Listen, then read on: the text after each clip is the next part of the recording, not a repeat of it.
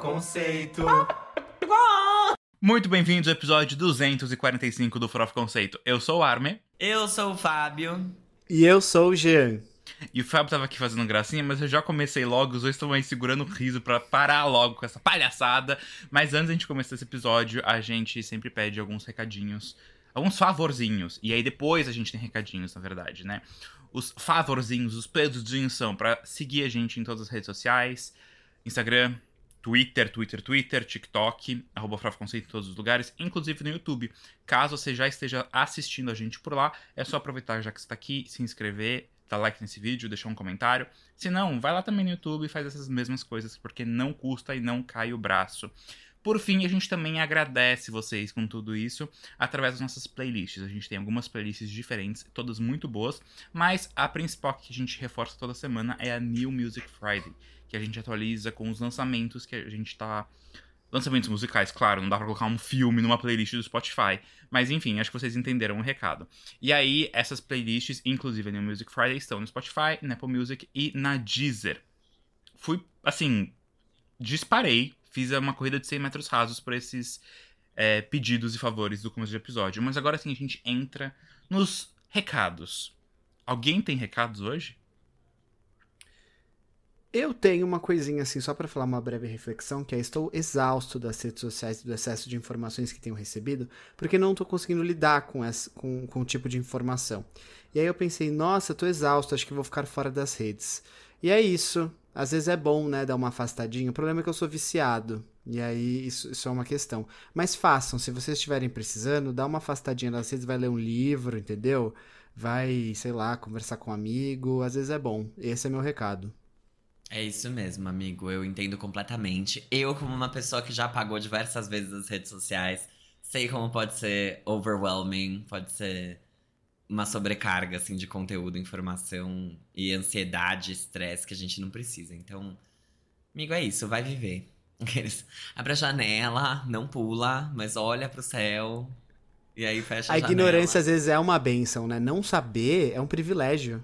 Eu adoro, e eu vim conversando há algum tempo com alguns amigos sobre isso, assim. Por onde eu me informo hoje em dia? Eu não me informo hoje em dia. Tipo, eu não. Eu não consumo notícias, eu não.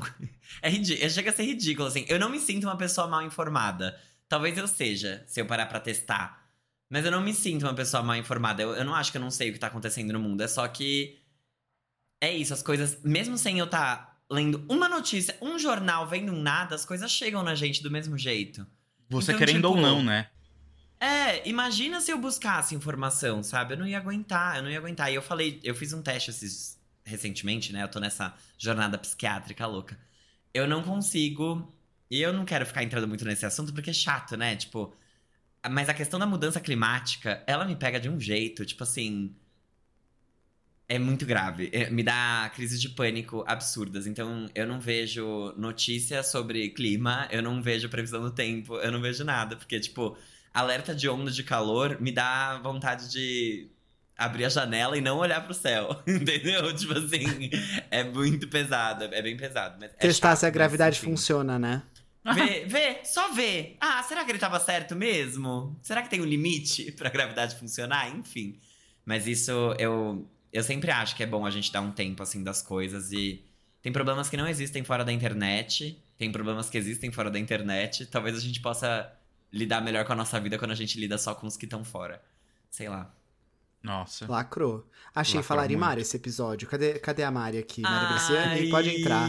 Eu amo ela, eu tô com muita saudade da Mari. Da Mari e da amiga Mari dela também. Elas vão lançar um diário, enfim.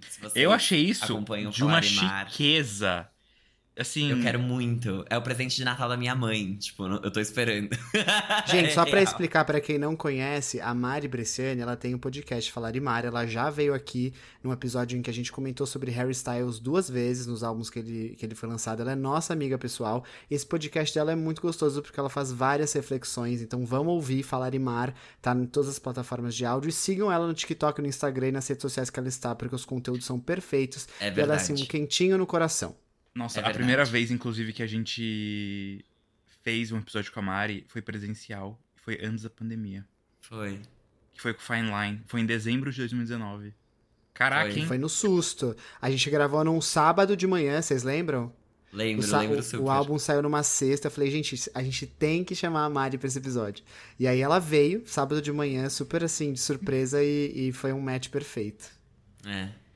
Mas sim, quem não É. segue a Mário Falarimar, façam esse favor a si mesmos. É tipo. É muito bom. Gente, até Necessário. minha mãe, tipo, a minha mãe ama. A gente almoça e a gente conversa sobre o falar em mar. Não é zoeira. Às vezes a gente conversa sobre o farofa conceito também, mas a gente conversa mais sobre o falar em mar. Acho que ele Eu conversa acho que é mais propositivo.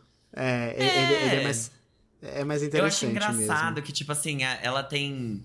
Apesar da Mari ter 26 anos e a minha mãe ter 55, sei lá, 54, elas estão na. Minha mãe tá descobrindo coisas que a Mari aos 26 tá descobrindo minha mãe só tá conseguindo descobrir agora. E é muito legal, assim, tipo, ver como. Sei lá, mesmo elas tendo essa diferença de idade, elas conseguem interagir, conversar e, e ter essa clareza das coisas de uma forma muito parecida. A Mari é muito madura ou minha mãe que demorou um pouco pra chegar nesse nível? Eu acho que um pouco dos dois. Mas enfim, eu não tenho nenhum recado porque o nosso recado de hoje é parte da pauta, né? Filminho. O que é isso? Um filme? Jogos Vorazes com aquela chata da Branca de Neve, nova, Rachel Ziegler. e hum, a gente vai falar também da nova da Tate McRae. Então eu não tenho recado nenhum, porque eu fui ver o filme, então eu vou falar sobre isso. Perfeito, muito que bem. Então acho que a gente pode ir pro primeiro quadro, né? Sim. Yeah. Que é o. Você não pode dormir sem saber. Entramos agora no Você Não Pode Dormir Sem Saber, que é aquele quadro em que a gente lê manchetes do entretenimento mundial e nacional pra você ficar bem informadinho, ao contrário do que eu indiquei pra vocês no começo do episódio, que às vezes é bom não saber de nada, mas esse tipo de informação é levinha, tá? Porque a gente combinou aqui entre nós três que hoje a gente não vai falar sobre nada que nos incomoda. Uma coisa que eu quero que vocês saibam é que o Oscar de 2024 vai ser novamente apresentado pelo Jimmy Kimmel. E eu fiquei pensando, caramba, o Oscar tá vindo aí, eles devem ter tido vários problemas com lançamentos de filme, gravações, etc, por causa da greve dos roteiristas e dos atores. Então eu tô um pouco curioso de como vai ser a corrida desse ano. Mas enfim, vai ter a apresentação do Jimmy Kimmel de novo. Estão apostando em algo seguro pra não dar erro, né? Não, total. Eu acho Ah, é. que não tem muitos filmes que foram tão afetados. Porque, como é, tipo. São estágios mais iniciais, que é de gravação e pré-produção, né? de Roteiristas e atores. É, filme do Oscar, né? Só tem divulgação de fato que precisa dos atores, mas agora nessa corridinha final. Mas, como nem os indicados saíram, acho que. Esse ano talvez não seja tão afetado. Acho que o ano que vem pode ser mais, entendeu? Porque são, seriam os filmes que est- estão, estariam sendo produzidos agora para serem lançados ano que vem. Mas vamos ver. Não sei aí, não tenho grandes. grandes chutes prévios, assim. Igual no passado que Ah, eu acho que um- com certeza a gente vai ter vencedor claro. indicações de Barbie. Acho que isso é uma, uma expectativa, assim. Sim, Porque mesmo sendo um filme muito comercial, ele, ele tem a sua. A, a, a- sua parte de trás ali, né? Críticas, etc. E querendo ou não, Margot Robbie e o Ryan Gosling entregaram atuações de bonecos ali. Sim, assim como Oppenheimer e Assassinos Uhum. da Lua das Flores, que são os mais é, óbvios, talvez a gente possa dizer. Exato. Pautinha leve aqui. Veja, após gastar mais de 600 mil reais em procedimentos estéticos, Denise Furacão, entre parênteses, a Fazenda 6, revela ter passado por problemas para renovar a CNH. Abre aspas, eles não acreditaram que era eu. É, pra quem não sabe, o mesmo. Fábio. que ódio, eu ia falar a mesma piada. Quando ele foi renovar a carteira de motorista dele, amores. E, e o passaporte, então? Ele foi Gente, puxado lá na é é salinha verdade. quando ele fez viagem internacional lá do, da segurança, da, da imigração. Falou, Fui. que é isso? Tá achando que vai Não. passar aqui com esse passaporte falso, linda? A gente tá zoando, mas eu tenho vários documentos diferentes. Eu acho que eu renovei meu RG quatro vezes ao longo da minha vida, quatro ou três. E eu não pareço comigo mesmo em nenhum dos RGs. Eu pareço quatro pessoas diferentes em cada um deles. E eu acho isso muito interessante, porque, tipo, eu bebê não pare. E não é que, tipo, ah, eu de, sei lá, 17 anos foi a última vez que eu renovei meu RG, não pareço com eu de 8 meses. Não, eu de 8 meses não pareço com eu de 11 anos, que não parece comigo de 17 também, e ninguém se parece. E é uma loucura, assim. Quando eu era criança, eu era uma pessoa totalmente diferente. Eu só virei quem eu sou hoje depois que meu rosto se desenvolveu por completo. Enfim, diferente da Tate McRae, né? Que mal tem carreira, mas já tá ali em primeiro lugar no Spotify Global e estreou a música que a gente vai falar hoje aqui nesse episódio, Access, no top 20 do Spotify Global também. Não tá nem esperando ali formar o córtex pré-frontal dela pra já tá ali no topo das paradas, a Queen. Gente, parece, boatos dizem que a Beyoncé está negociando uma residência em Las Vegas que vai ter um investimento de 48 milhões de reais aproximadamente. Não vou dividir por dólar porque não fiz comum e não cabe a mim, eu nem sei o câmbio do dólar, entendeu? A Argentina hoje está tendo eleições, nem sei o que vai acontecer, não vou parar Uhum. para pensar nisso. Mas achei uma coisa curiosa. Não sei se é uma coisa que a Beyoncé faria, parar para ficar fazendo show em Las Vegas. Não é a cara dela deitar pra, pra isso, mas tudo bem, assim, pouco me importa. Eu acho estranho porque eu sinto que residências em Las Vegas acabam pas- pasteurizando. É como se fosse uma turnê, só que é meio pasteurizado. Tipo assim, você não tá indo pro mundo inteiro, então você tem uma agenda de shows que funciona meio que em temporadas. Ela teria que aparecer mais e performar o ano inteiro. Que eu acho que não combina com ela Uh-uh.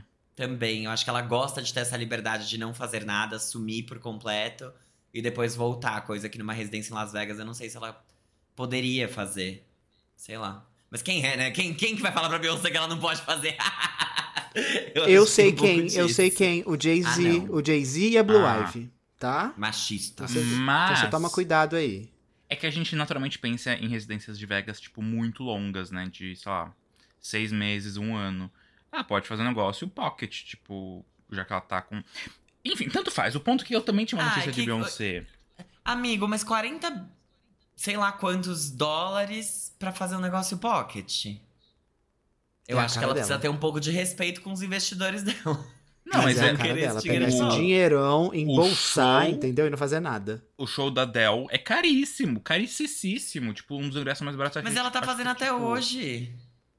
Então, mas a Dell tá fazendo já o fundo de faculdade do filho do neto dela, assim. Mas é isso, justamente, tipo, ela, ela lançou o álbum faz tempo, mal teve divulgação, mas ela continua fazendo a residência dela em Las Vegas. Tipo, a Beyoncé também estaria lá fazendo show, mesmo sem nada.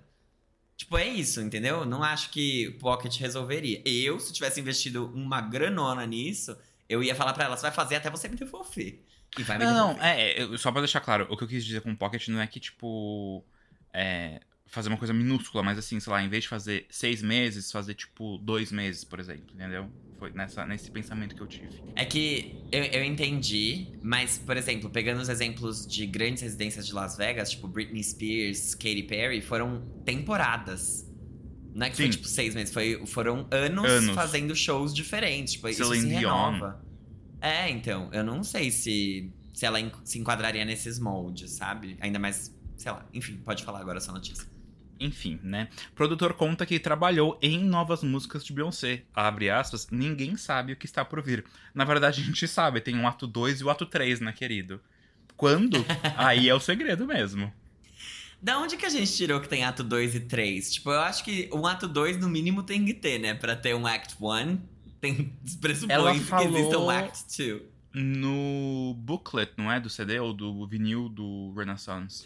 Que era É, o primeiro ato de Eu não três. acho que é uma. uma... Aham, eu não Ou acho que é uma coisa assim com a For- Vogue? da cabeça. Eu acho que realmente tem um fato aí, porque não é uma teoria que as pessoas criaram. Quando foi lançado, É, ela, eu, eu acho que ela uma falou naquela entrevista com a Vogue que ela liberou, tipo, meio que a estética que ia ser, né? Com cavalo tal, e ballroom, e sei lá o que, que foi, tipo, a entrevista que ela deu, e aí ela lançou Break My Soul. É, É no tinha umas booklet. fotos também. Esse projeto de três atos foi gravado por três anos durante a pandemia. Tá. Nossa gata, daqui a pouco vai, né? É, então. Caramba. Já fez aniversário já. Vai fazer uma faculdade daqui a pouco esse projeto e não vai ter lançado Vai. ainda. Vai estar lá com os filhos Gente. da Rihanna. Agora sou eu, quero Jean falar um Vitor. Você pode segurar um pouco? ah, Perdão. Pode? Desculpa, Obrigada, nunca foi minha Mona. intenção calar um bissexual. Nunca foi, né? Nunca foi. Que é só eu não vir com camisa de time que o Jean já cresce pra cima de mim. Você tem que voltar a ter medo. Brincadeira. Gente, o que eu ia falar aqui é que o Jack Harlow calou uma diva dos homossexuais e estreou em primeiro lugar na parada de singles do Reino Unido. A música dele, Loving On Me, venceu a briga pelo número 1 um contra Houdini, da Dua Lipa, que ficou em segundo lugar. Não, eu gostei dessa notícia porque isso traz uma coisa a mais na jornada da Dua Lipa. Ela nunca é, assim, a primeira. Ela sempre tá ali Não em segundo, mesmo. mas depois ela continua anos ali, ó. Vai- daqui a pouco a gente vai olhar, deve ter dela- tá lá ainda no top 10. Foi e assim, depois ela é. chega no top 1. O Mas primeiro sabe, álbum dela foi assim, o segundo também, todos são assim. o que me deixa um pouco assustado é que essa música não teve divulgação nenhuma, pelo menos no Brasil do Apple Music, assim. Porque eu não vi ou Jack Harlow? Jack Harlow, claro. É, não vi nada Ah, dessa ele, notícia. ele bombou no TikTok primeiro. Ah. Hum. Eu gosto do Jack Harlow. Eu também gosto. Eu, eu simpatizo por ele, acho, acho ele bacana. Uhum. Uma pessoa assim que tá bombando nesse Brasilzão faz um tempo já é a Virgínia Fonseca. E eu vi uma notícia de que ela vai apresentar, ela vai ter sim um horário na TV brasileira e vai ser aos sábados à noite no SBT para concorrer com Altas Horas. Eles já estão gravando pilotos aparentemente pela notícia que eu vi. Então, babadeira, né? Porque saiu da internet, agora está na televisão. Vamos ver como vai ser, mas eu achei curioso, é um movimento bem relevante na TV brasileira, tá? Só pra, pra gente conversar sobre isso. Muito bem. A gente tava falando de pessoas. O Jé estava falando, né, de silenciamento de bissexuais. E o Jacob Elordi, que não é bissexual, mas acho que se ele fosse, seria o sonho de muitas pessoas. Ele cuspiu no prato que realmente fez ele chegar onde ele está. Abre Nossa, aspas. que susto. Eu achei que você ia falar outra coisa. A louca! Abre aspas. Os filmes da Barraica do Beijo são ridículos. Que ingrato, Mas posso né, falar? Eu gente? entendi o que ele quis dizer, tá? Eu fui, não, eu fui ler. Eu li e aí eu vou falar aqui. O que ele falou foi o seguinte: os produtores, agentes dele falavam assim, cara, você tem que fazer filmes comerciais para que os grandes estúdios te vejam, você tenha um, um portfólio e aí sim você vai ser chamado para outros tipos de papéis e vai conseguir direcionar a sua carreira. E ele fez isso. Só que ele falou que depois que ele fez esse movimento, mesmo tendo todo esse sucesso, ele recebia muita negativa de papéis dizendo que ele tinha manchado a carreira dele com esse tipo de filme e que ele não, tipo, a imagem que ele tinha formado não combinava com o tipo de filme que ele queria fazer. Aí ele parou e falou assim: "Cara, então não faz sentido ficar fazendo esse tipo de filme, é mais fácil eu ir tentar logo fazer o que eu quero". Mas é, é essa crítica que ele quis dizer, entendeu? Que tipo, traçam esse caminho pra você e depois te jogam na sua cara que você não vai conseguir fazer outro tipo de papel. Então por isso que ele ficou meio bravo. Que foi o que aconteceu com aquele outro, né? O. Aquele que tem um pescoço bem grosso. Como é que é o nome dele? Ah, o Que filme? Ele também fez Barraca do Beijo, não é? É, e pra todos os O Noah. Centineo. Isso. No- Ah, É. é. Tá Ele- sumido. Ele, ele fez. O que ele fez? Ele fez. Pois é, ele fez uma série. Tem uma série que ele é da tipo Netflix. advogado, assim. É, isso. policial. E ele fez um filme de super-herói. é, Adão Negro, acho, que é com o Dwayne Johnson também. E, assim, Então, mas eu acho que cabe a Netflix fazer isso pelos atores, né? Porque, tipo assim, eles botam ele lá no topo com coisa adolescente, aí depois não consegue o papel que quer. Pô, Netflix, então faz um papel sério pro menino já que ele É. tá querendo, sabe? Ele te deu tanto dinheiro. Pô. Pô. Não, mas eu acho que. é, são caminhos. Assim, apesar de todos esses pesares, eu acho que o Jacob tá conseguindo fazer o que ele queria, que eram coisas mais cult. Ele foi pro Euphoria, que, apesar de ser uma grande que- farofada e todas as questões, né? E agora ele tá fazendo Priscila. E Mas o... é que assim, Euphoria Priscila salva, né? Alcântara? Priscila do Esse Elvis. Alcântara. Não, mas eu acho que Euphoria salva, porque o que acontece? É uma, uma farofada adolescente, mas ela tem o seu quê ali que é bem avaliado pela crítica. e aí, HBO, tipo, né? Zendaya ganhou M, aí a, a, a menina loira também foi indicada. Então, tipo assim, eles ganharam um status diferente ali. Tanto que a Barb Ferreira, ela tem isso também. Tipo, ela, ela é uma. Ela é meio. Tem, tem um- uma áurea atrás, em volta Uhum. desses atores, sabe? Eu acho By the way, legal. Eu falei lá, eu nem sei se você percebeu, Fábio, no cinema, é, que passou o trailer do filme da Sidney Sweeney com aquele outro. Vi Glenn sim, Powell. quando tava mudo. É verdade. Mano, a gente tava no cinema, simplesmente começou, tipo, todos os trailers no mudo. 100% no mudo. Foi, enfim. Tudo bem, Não, né? E a Armin assim, ah, vamos pegar pipoca, sei lá o quê? Vocês querem pegar alguma coisa? Eu, não, porque eu gosto de ver trailer. Cheguei lá, os trailers no mudo. Que?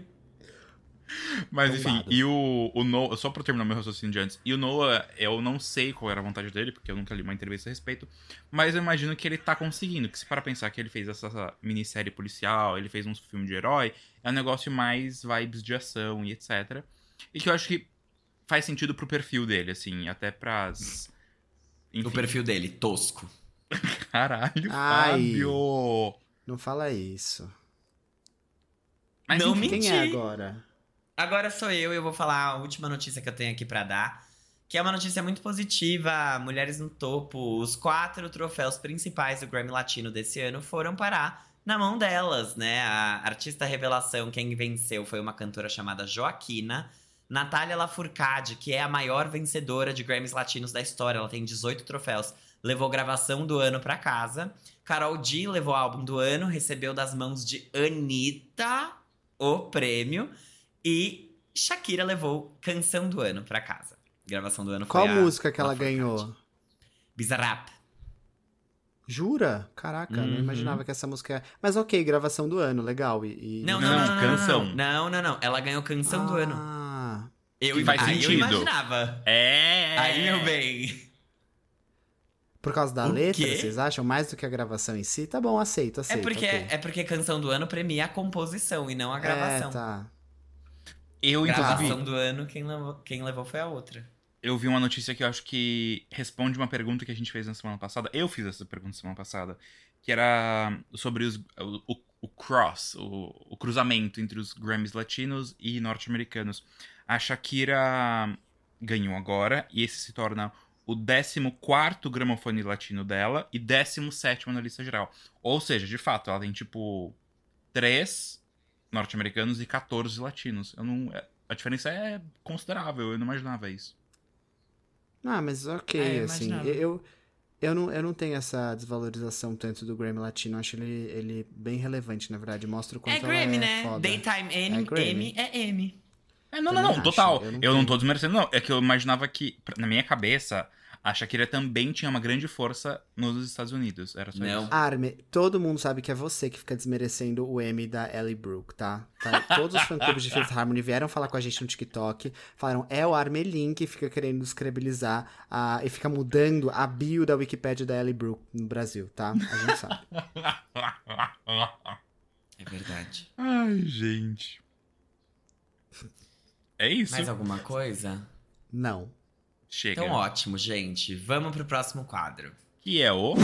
Giro da semana. Esse aqui é o quadro que a gente junta todos os principais, maiorais, mais relevantes lançamentos musicais e a gente separa em dois momentos. Primeiro, a gente menciona alguns que são legais, mas a gente não quer aqui ficar debatendo muito. E daí depois, de fato, a gente entra no que a gente chama de giro real oficial, apesar do quadro todo já ser o giro da semana, mas que aí a gente tem dois lançamentos, como o Fábio já adiantou essa semana, uma música e um filme, que a gente vai aqui trazer nossas nossos pitacos, beleza?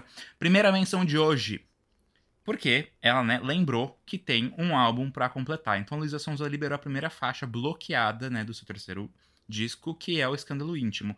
E essa nova faixa se chama La Muerte. Ainda faltam um interlúdio e várias outras músicas, né, como a parceria com Mael Maraíza, mas La Muerte, que é um single totalmente cantado em espanhol, finalmente chegou e está entre nós. A música é uma parceria com a rapper dominicana feministona Tokisha.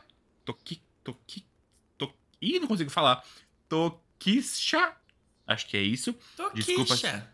Toquisha. Tokisha. Falei certo desde o começo, tô me complicando horrores. Gente, minha dicção. Eu vim pra Santos visitar minha mãe e minha dicção, assim, caiu aos frangalhos. Pode ser o calor? Pode, mas tudo bem. E essa faixa aí, enfim, vamos voltar pro que importa, ela já chegou com um videoclipe. Esse projeto ia ser visual, não ia? Ele é visual, ele só não faz sentido. Ah, eu sou uma chata, né? Alguém Não, cala você-. Eu gosto você da é irmã do meu ácida. amigo.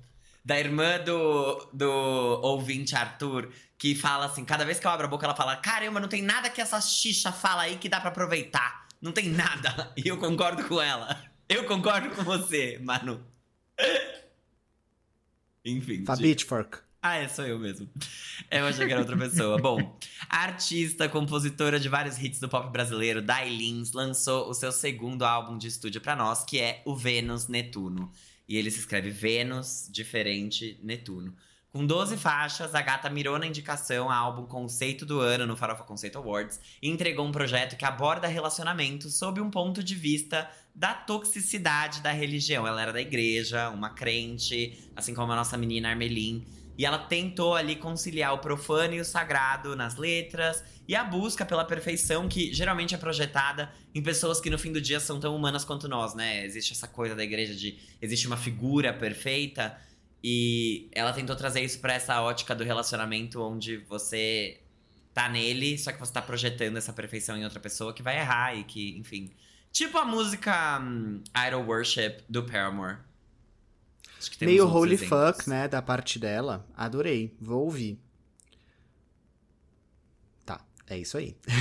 Com L7 Pablo Vittar na tracklist, a cantora Poca liberou para nós o EP A Braba é Ela 2. O projeto homenageia o funk carioca e tem Bandidona como single e será o último lançamento da Poca em 2023, já que no ano que vem, 2024, ela deve lançar o primeiro álbum de estúdio dela que vai se chamar Cria de Caxias. Nossa, ela tá querendo ali entrar na competição Girl from Honório, né? Ali achei uma coisa. Parabéns, Poca. Além do funk, esse trabalho também tem influências do pop, piseiro, hip hop e do R&B que os gays tanto pedem para ela, né? E a gente acha que ela faz muito bem isso. Eu achei muito legal que ela lançou Bandida, agora lançou Bandidona. Mas esse A Braba Ela não era lá atrás, quando ele foi anunciado, pra ser o disco de, de, né, de, o debut dela? Não? Eu não sei. Eu não sei sobre isso. O que eu sei é que ele já tinha uma parte 1, que era o projeto de funk. Talvez ela tenha lançado alguma coisa entre esses dois. E aí agora veio a Brabella 2. Mas eu não tenho certeza sobre ele ser o disco ou não. O que eu encontrei na internet é que o álbum dela vai se chamar Cria de Caxias e eu acho que ele não é mais de trap. Ela tinha dito que ela ia pro trap, fazer essa mudança na carreira. Acho que abandonou de vez, vai ficar no funkão. Eu tô gostando de ver como a geografia do Rio de Janeiro tá sendo valorizada pelos cantores de lá, né? Tipo, é a Anitta, Girl from Rio, Honório, Gurgel, a, a Cria de Caxias. Só precisamos de mais aí. Tem a, a Alcione ali em Madureira. Várias, várias coisas. Vamos falar aqui de outra compositora brasileira que a gente ama e que, que é, foi quem é, né? Eu já nem lembro, gente faz anos que a gente não fala de quem é. Mas enfim, a Elana Dara lançou mais um single para sua discografia que se chama Não Consigo Ir Embora. Né? É um trap que já veio com um clipe bem nos moldes ostentação, né? Com carrões e roupinhas bem hip hopeiras. O Fábio colocou tantas palavras hoje aqui que eu vou me, com certeza gaguejar até o final desse episódio só lendo essa pauta. Ai, gente, foi muito difícil escrever essa daqui dela Nadara, porque acho que ela não tem muita força ali no PR, então era tipo textões falando de outros lançamentos, e aí ela tava nas menções honrosas, sabe, dos lançamentos da semana. Foi meio complexo. Mas veio aí e, enfim, interessante. Encontro de Titãs. Negra Lee tirou Elza Soares do sarcófago para incluí-la em seu novo single Preciso Me Encontrar, que foi feito pro filme Me Tira da Mira, que é um filme de 2022 no caso. A música é um cover do Cartola, foi gravada lá por ele lá atrás, tá no segundo álbum dele. Só que a versão da Elza Soares foi gravada em 2021, um mês antes da morte dela, só que nunca foi lançada oficialmente na voz da Queen, né? Ela não tinha uma versão que tava nos streamings, uma versão comercial. Agora ela tem, porque a Elza é eterna e jamais estará sumida. Disney fãs, temos notícias e filme novo na área pra gente. A trilha sonora fresquinha do filme Wish, O Poder dos Desejos, que é a nova animação da Disney, feita para celebrar os 100 anos do estúdio, vai. Ah, eu errei tudo, né?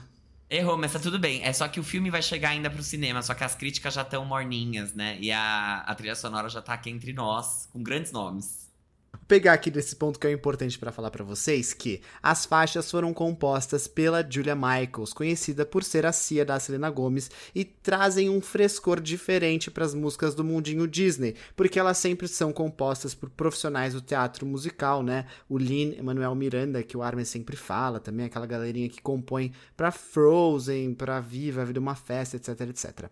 Antes do projeto ser lançado como um todo, cinco faixas já haviam sido liberadas, e eu quero saber aí o que, que é esse filme, porque se é para comemorar os 100 anos do estúdio, por que, que as críticas estão tão morninhas? Vou por que, te que a Julia responder. Michaels foi escolhida?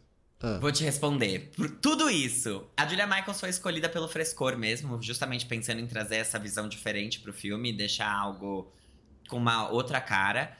É, e claro, pelo talento dela, né? Ela é uma compositora muito renomada. Por outro lado, o filme tem recebido críticas mornas porque o que se diz é que ele virou, sim, uma celebração dos 100 anos. Ele passa por diversas, diversos marcos tecnológicos em questão de estilos de animação que a Disney teve ao longo dos anos, mas ele não tem personalidade, ele morre aí. E isso foi o que incomodou os críticos. Ele estreou com uma média ali agregada na, no Rotten Tomatoes de 61% de aprovação, que não é um número ruim, mas logo ele caiu para 58%. Hoje, se eu não me engano, o filme tá com 58% mesmo. E não acho que suba mais. Mas é isso, ele nem estreou ainda, né? Vai estrear acho que no dia 27 de novembro, no dia de ação de graças. E chega no Brasil ano que vem. Eba, depois de ter passado o centenário da Disney. Realmente Vamos muito de legal. 101 anos, né? 101 anos. 101 Cacetada. dálmatas. Mas uma coisa que eu acho legal só de compartilhar, a, a atriz que dubla a personagem principal desse filme é a Rihanna DeBose. Nossa icônica. Não sei quem ela é. Sabe sim. Sabe É. sim, ela. Como que era o meme, gente? Que eu adorava? Tô esquecida hoje. Foi, foi, no, foi no M que aconteceu isso, Não, né? foi no, Oscar? Tony. Foi no Tony. Ela apresentou Ah, tá. o Tony, lembra? Que ela falava o nome de alguém e falava nananã, de The Fan. Ela fez um rap na abertura. Ah, tá. e aí os sei. Gays pegaram BAFTA? isso, tornaram um meme e ela não gostou. Tipo, não é que ela não gostou, ela, ela achou, assim, muito invasiva a, a É. comemoração em torno dela se tornar um ícone gay, sabe? Ela falou, calma aí, ei, gays, não é bem assim. Mas ela, Ela um pouco fez incomodada. West Side Story, né? É, o do Spielberg do ano passado, retrasado, e ela foi indicada, se não me Ela ganhou um o Oscar. Oscar, né? Ela ganhou o Oscar. A gente já teve essa discussão se ela tinha ganhou ou não o Oscar. Eu Ah, eu vou já... procurar agorinha enquanto Beleza. você lê a menção. Enquanto você lê, enquanto você pesquisa, eu vou ler a próxima menção, que é ela, simplesmente ela, Emily Sandé, outra protegida desse podcast, principalmente por mim e Fábio Del Rio, acabou de lançar o seu quinto álbum de estúdio que se chama How Were We to Know, misturando uma gama ali de emoções boas e ruins e buscando curar as pessoas, né? Esse projeto chegou com um clipe da faixa título e uma produção que relembra os primeiros projetos da Queen. Você escutou, Fábio? Escutei, achei lindo. Muito, mu assim, Ah, eu não gostei. desmerecendo, mas muito melhor que o do ano passado, aquele é, Sim. Let's Say For Instance, que não é ruim, mas não é, não tem cara. Não é tão né, marcante. É, De Emily Sandé. esse aqui é bem, bem melhor. Achou aí a informação, Jean Vitor? Achei. Ela concorreu, calma, um histórico. Ela participou da temporada de 2009, eu acho, do So You Think You Can Dance. Então ela começou aí. E ela já foi indicada a Tones e ganhou o Oscar por, é, pela a, a adaptação do Spielberg de West Side Story, sim. Melhor atriz coadjuvante em 2021. Ah, não, na verdade, a- a- o filme é de 2021 e a, a premiação 2022, Tá né? Vocês certo. entenderam.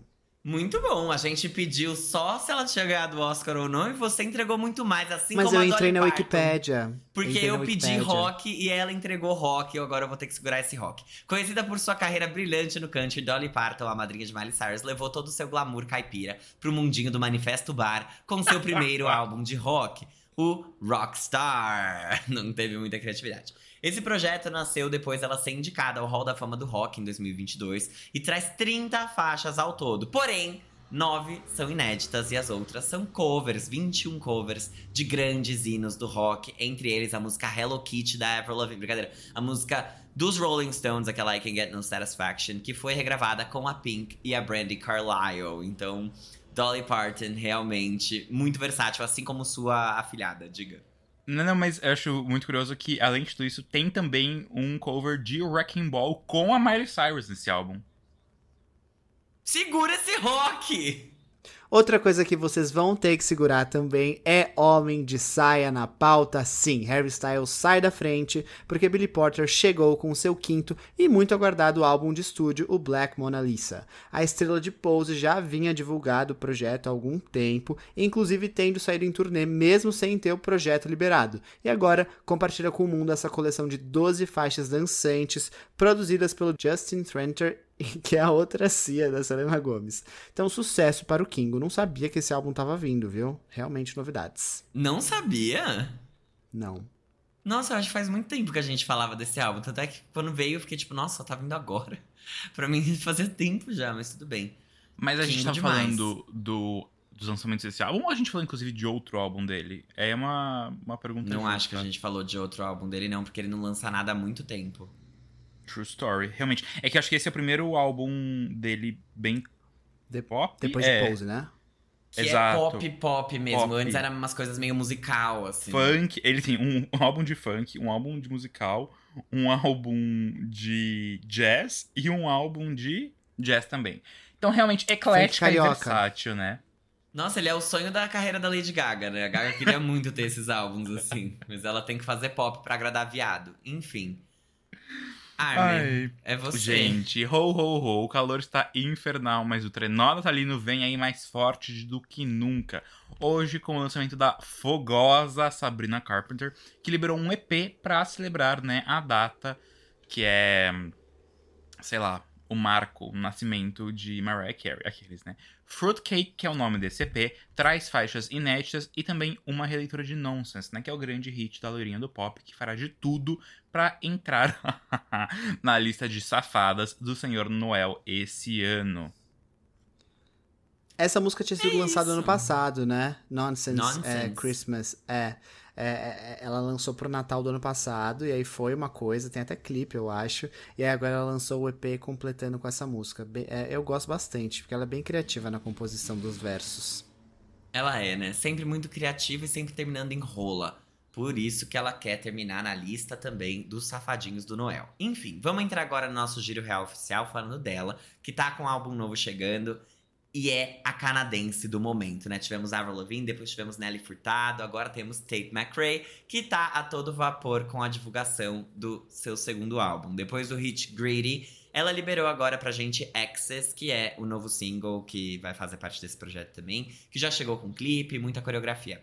Esse álbum novo, que se chama Think Later, é o segundo álbum dela e teve a participação dela na composição de todas as faixas. Então, pra ela é um projeto bastante importante por causa disso. Ela disse que foi bem estressante compor tudo aquilo. Talvez ela nunca mais componha todas as faixas de um álbum. Mas ele chega pra gente no dia 8 de dezembro.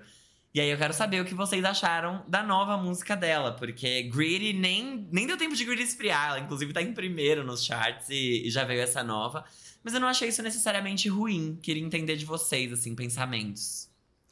Eu gostei. Eu, eu acho que essa música ela vem pra meio que até consolidar algo que, que ela tá construindo, porque as pessoas estão ouvindo Greedy e a Tate, ela tem uma, uma discografia que é um pouco diferente do que ela lançou com Greedy, né? A gente já tinha falado sobre isso. O So You Think You Can Fly, eu acho que é, é I used to think I could I Used to. Think I Could Fly, que é o primeiro álbum dela, ele é um pouco mais teen, tem uma sonoridade diferente, então acaba sendo, é, é, quando você vai ouvir as músicas dela, tem um, destoa um pouco. Então eu gostei que ela já lançou essa música antes do álbum sair, para as pessoas terem um gostinho do que tá por vir, e para ter algo que, que tá ali parecido com o que ela tá fazendo muito sucesso com Greedy. E outra coisa também que eu gostei dessa faixa é que a letra é muito boa, fica na cabeça, é legal, ao mesmo tempo que não é uma coisa assim, não é um grande estouro que, que tipo, talvez faça com que as pessoas enjoem da música rápido, por isso que eu gostei. Ela vem também acompanhada de um clipe com muita dança, e é uma coisa que ela tá marcando aí a internet. Os gays estão começando a falar sobre Tate McRae, sobre isso. E eu descobri, né? Eu já tinha até falado isso pra vocês. Uma, uma ouvinte do Farofa Conceito me falou que ela já acompanhava a carreira da Tate McRae, porque com 12 anos ela participou do So You Think You Can Dance, ela foi Sim. em terceiro lugar, e ela é bailarina profissional. Ela é. Realmente, desde criança. Sim. Uhum. Desde criança ela dança. A mãe dela é professora de dança e ela arrasa muito. Eu fiquei vendo, antes da gente começar o episódio, os vídeos da competição. E, tipo, é bizarro. Tanto que eu acho que quando ela era mais novinha, ela dançava horror, porque como ela tava focada em dançar, era um negócio muito mais chocante. E hoje eu acho que cantando ainda, eu acho que ela vai evoluir muito mais. Já tá muito legal, mas ela vai evoluir muito mais. Porque também não é aquela coisa que a gente vê como a Normani, né? Que, tipo, entregava no clipe aquelas coisas todas e tal. Então, tô feliz. Acho que o que ela precisa agora é construir meio que uma identidade para os fãs de música pop, sabe? Uma coisa que faça com que não seja só uma música em que a gente não consegue associar quem é a cantora, mas sim, tipo, uma historinha por trás, uma, uma narrativa.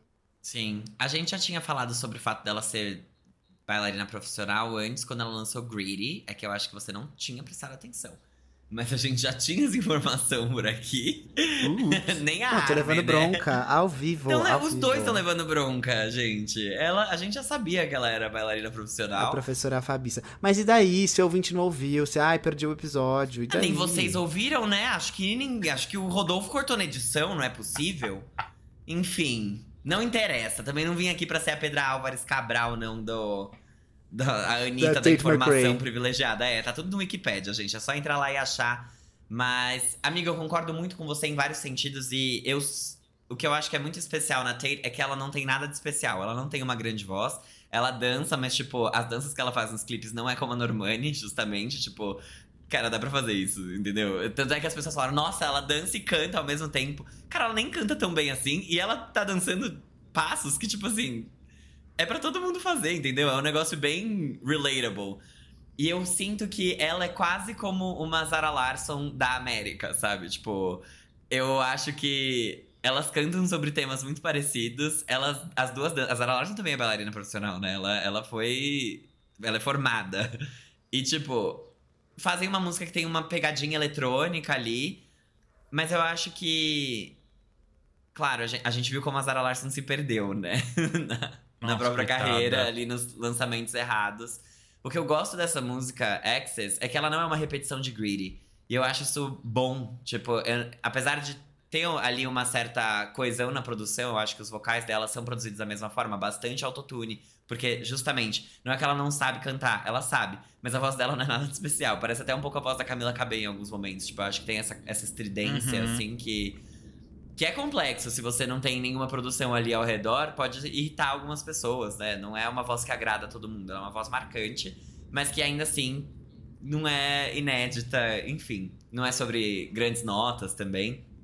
Eu acho que ela faz músicas legais. E aqui nessa Access ela trouxe um riff que não, não é violão, mas tem uma, uma repetição de notas ali que eu não, não sei se são cordas, agora eu não tô conseguindo lembrar.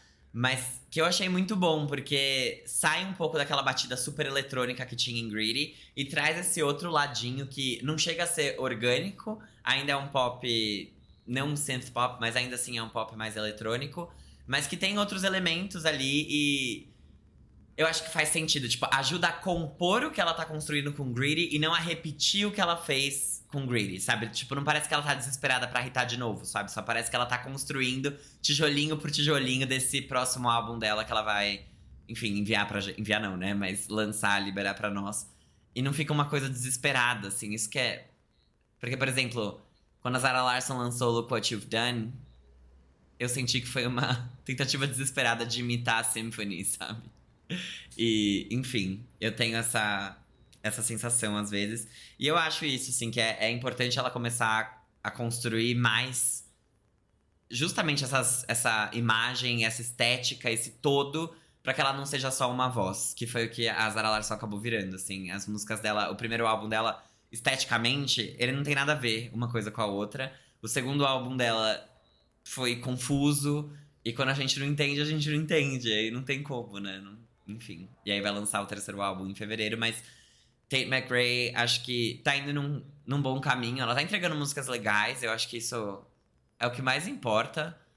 Especialmente agora, eu, eu sinto que é uma discussão meio MC Melody, sabe? Tipo assim, ela precisa estar sendo super artistona aos. A Melody, no caso dela, não tem nem 18, né? Mas a Tate McRae aos 21 anos de idade. 20, Sei lá, acho 20. que não. É. Então acho que talvez não. Então. Eu gosto do que ela tem feito e eu torço por ela. Acho que ela é relatable de um jeito bom. De jeito muito bom. Tipo, ela, ela se aproxima, assim, na acessibilidade. E já comentei com vocês a entrevista que ela deu ali no, naquele. Ai, como é que é o nome daquela, daquele jogo que você fala uma Song palavra? Association. No Song Association, que, tipo assim, Ela se perdeu entendeu. completamente. É. eu achei isso maravilhoso, achei ela muito engraçada. Mas é isso. O jeitinho dela. Eu tinha esquecido completamente que saía o álbum da Zara ano que vem. E. Can't Tame Her é muito boa, né? Gente Não. fa- Você não gosta? Não. Tá bom. Mas é que, amigo, o ponto dessa música é que ela foi lançada ano passado. É, então, e aí esse era meu próximo ponto. Porque eu falei, nossa, ela é muito boa, mas ela não é de agora, né? Tipo, ela tem sua idade já. Não, ela foi lançada, se não me engano, no ano passado. Ela não foi mal, ela ficou em 25 no Reino Unido. E não foi uma posição, tipo, ela estreou em 25, ela subiu até lá. E isso é bom. Só que ela é uma música que foi lançada três anos depois do que ela precisaria ter sido lançada. Porque já tinha passado. Foi tipo, Boys Don't Cry foi lançada tarde, foi. Ken Tamer veio depois de Boys Don't Cry, tipo, um ano. É. Então, é- essa é a minha crítica a essa música, assim. Eu acho ela super datada, fraca. Eu gosto mais da End of Time, que não é, é zero comercial, mas eu acho mais legal. Eu acho que ela entrega uma coisa sueca mais intensa ali, mais identidade do que Ken Tamer. Ken Tamer eu achei. Achei fraca, sabe? Achei sem personalidade. Eu acho que na época que a gente, a gente comentou ela aqui no episódio. Comentou? Nem lembro. Tô- Minha a gente memória comentou hoje e eu acho que você não gostou. tá bem... Na verdade, não que Tá você bem não gostou, mas eu falha. acho que você entendeu, tipo, por que, que ela está lançando isso agora. É, Acho que essa É foi uma isso. sensação meio geral, assim. Não é E- sobre ser boa ou ser ruim, é só sobre timing. E é justamente ótimo gancho. Eu acho que a Zara Larson tá numa leva aí, e não é só dessas faixas, inclusive o próprio Poster Girl, de.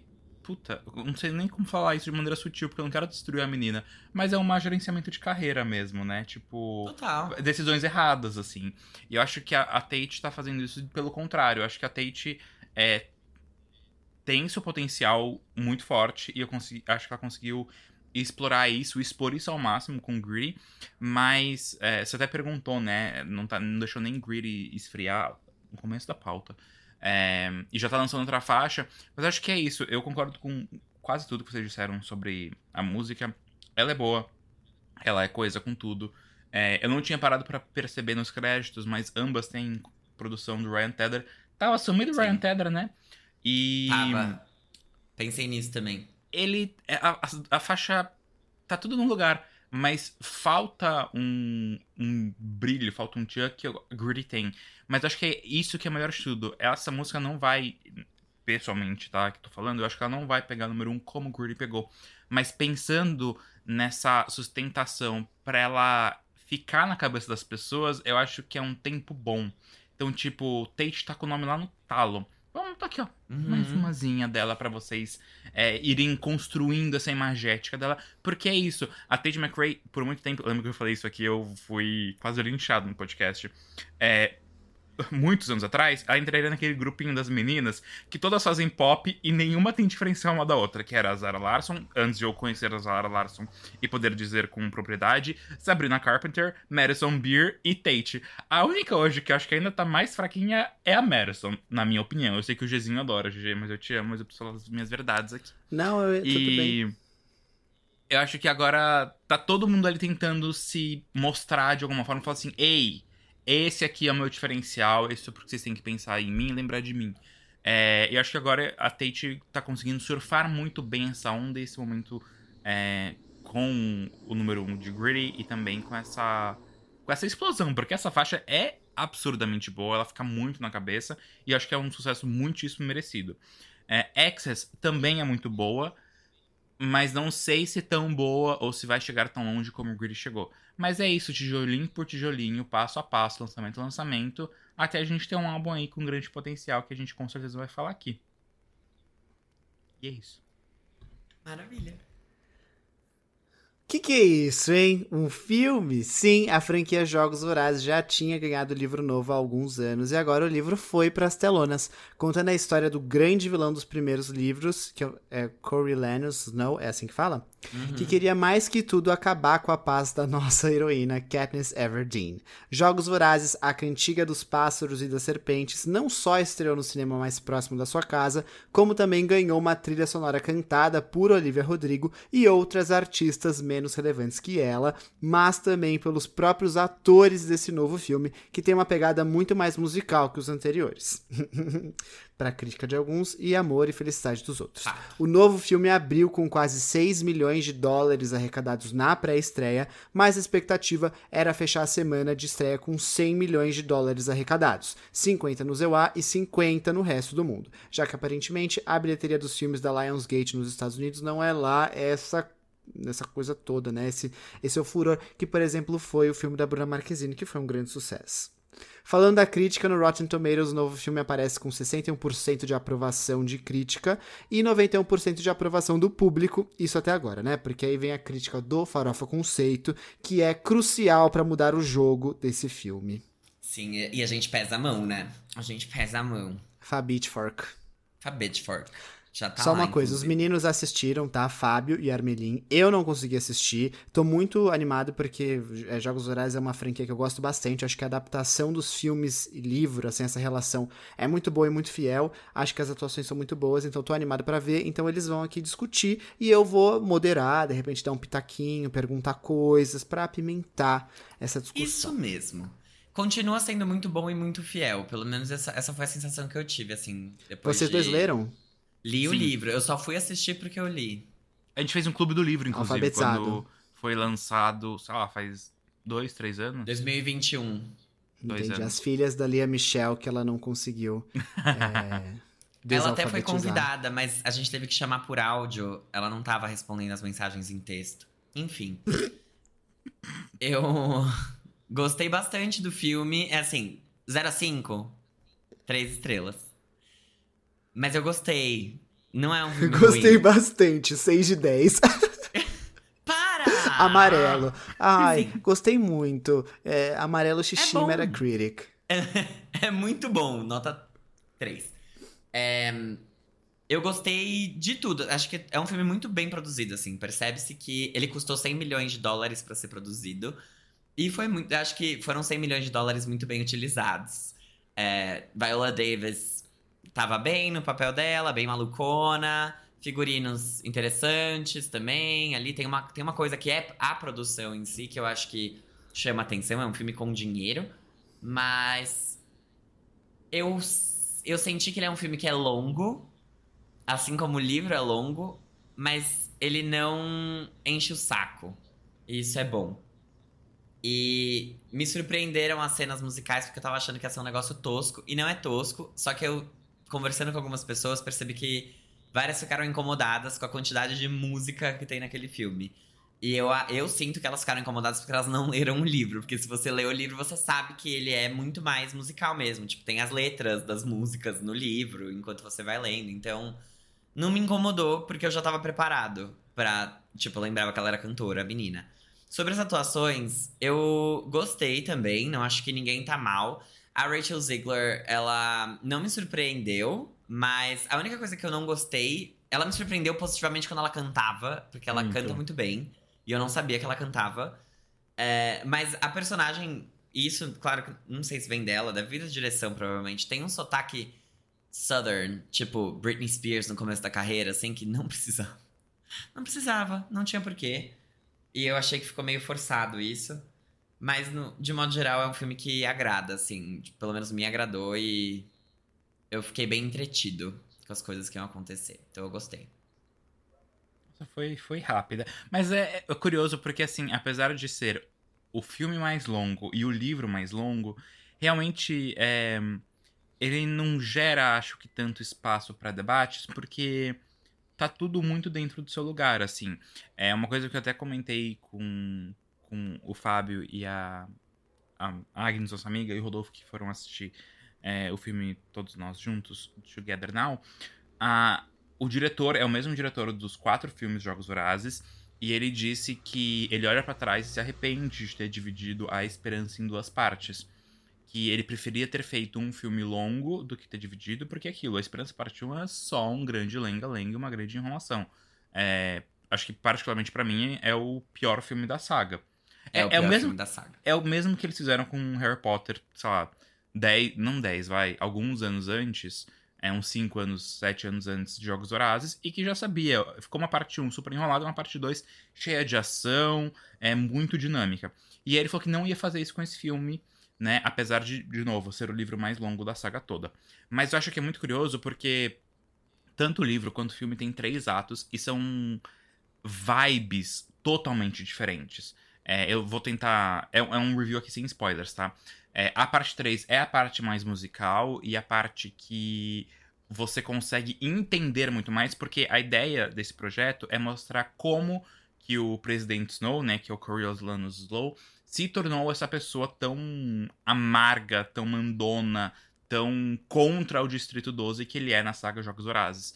E você começa o filme e fala, nossa, mas ele é tão um menino tão gentil, tão doce, tão inteligente, que acontece? E o filme é, é uma construção.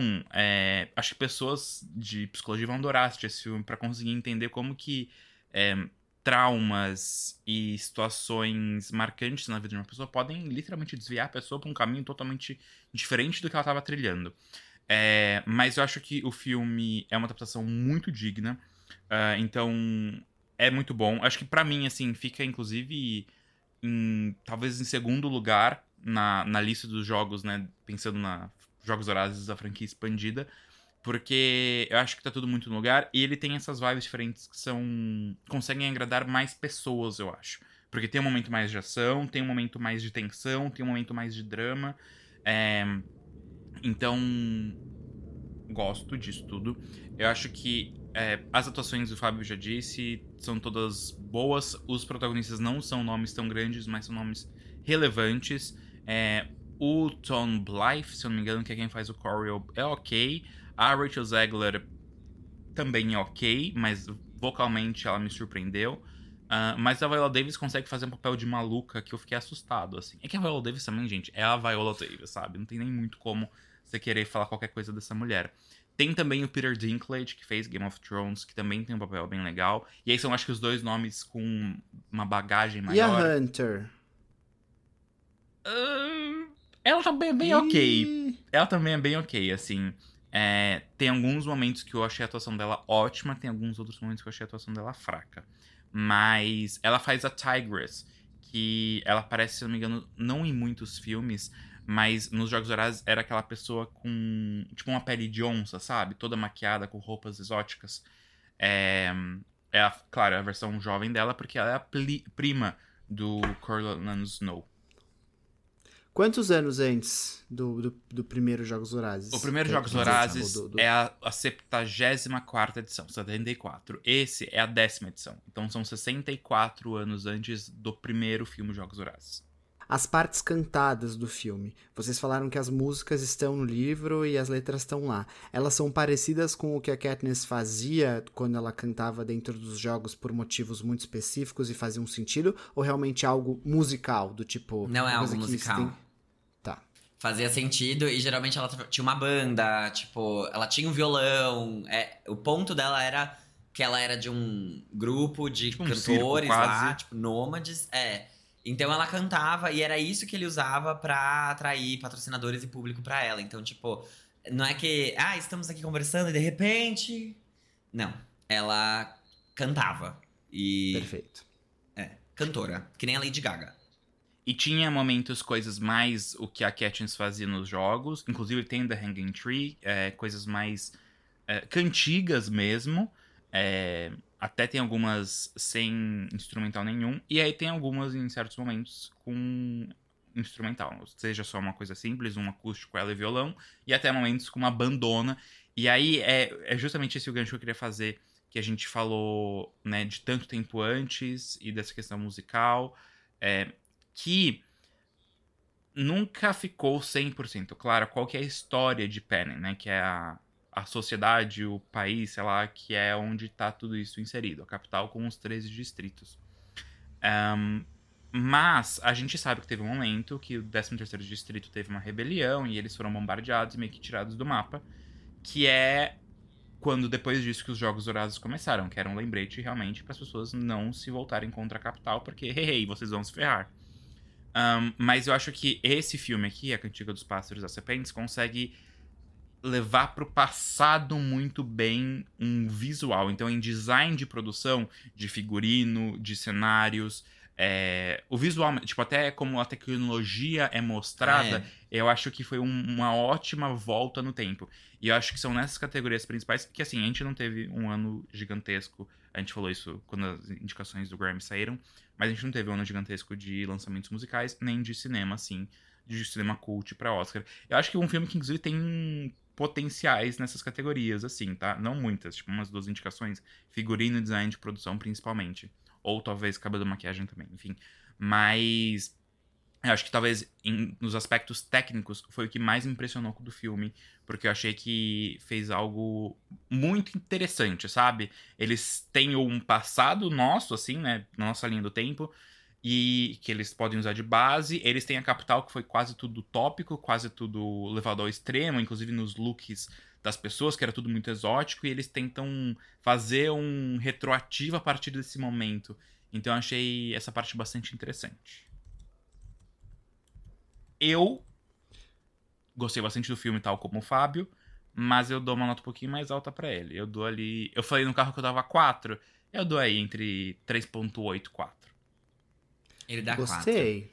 A arma é mais. Então- Ela é menos amargurada.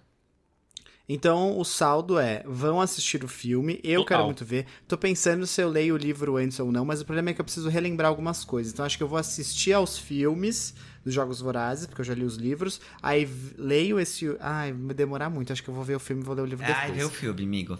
É, tá tudo bem. É isso aí. Mas parece ser interessante mesmo. Quero muito ver. Tô, tô animado. Gostei dos reviews e opiniões de vocês. Depois, infelizmente, a minha opinião vai ficar no privado depois que eu assistir, né? Porque eu não vou voltar a esse assunto daqui duas, três semanas pra relembrar todo mundo. E vai ter outra pauta, etc. E etc. É isso. Mas é isso. Então. Tchau. Um grande beijo. Um beijo. Tchau.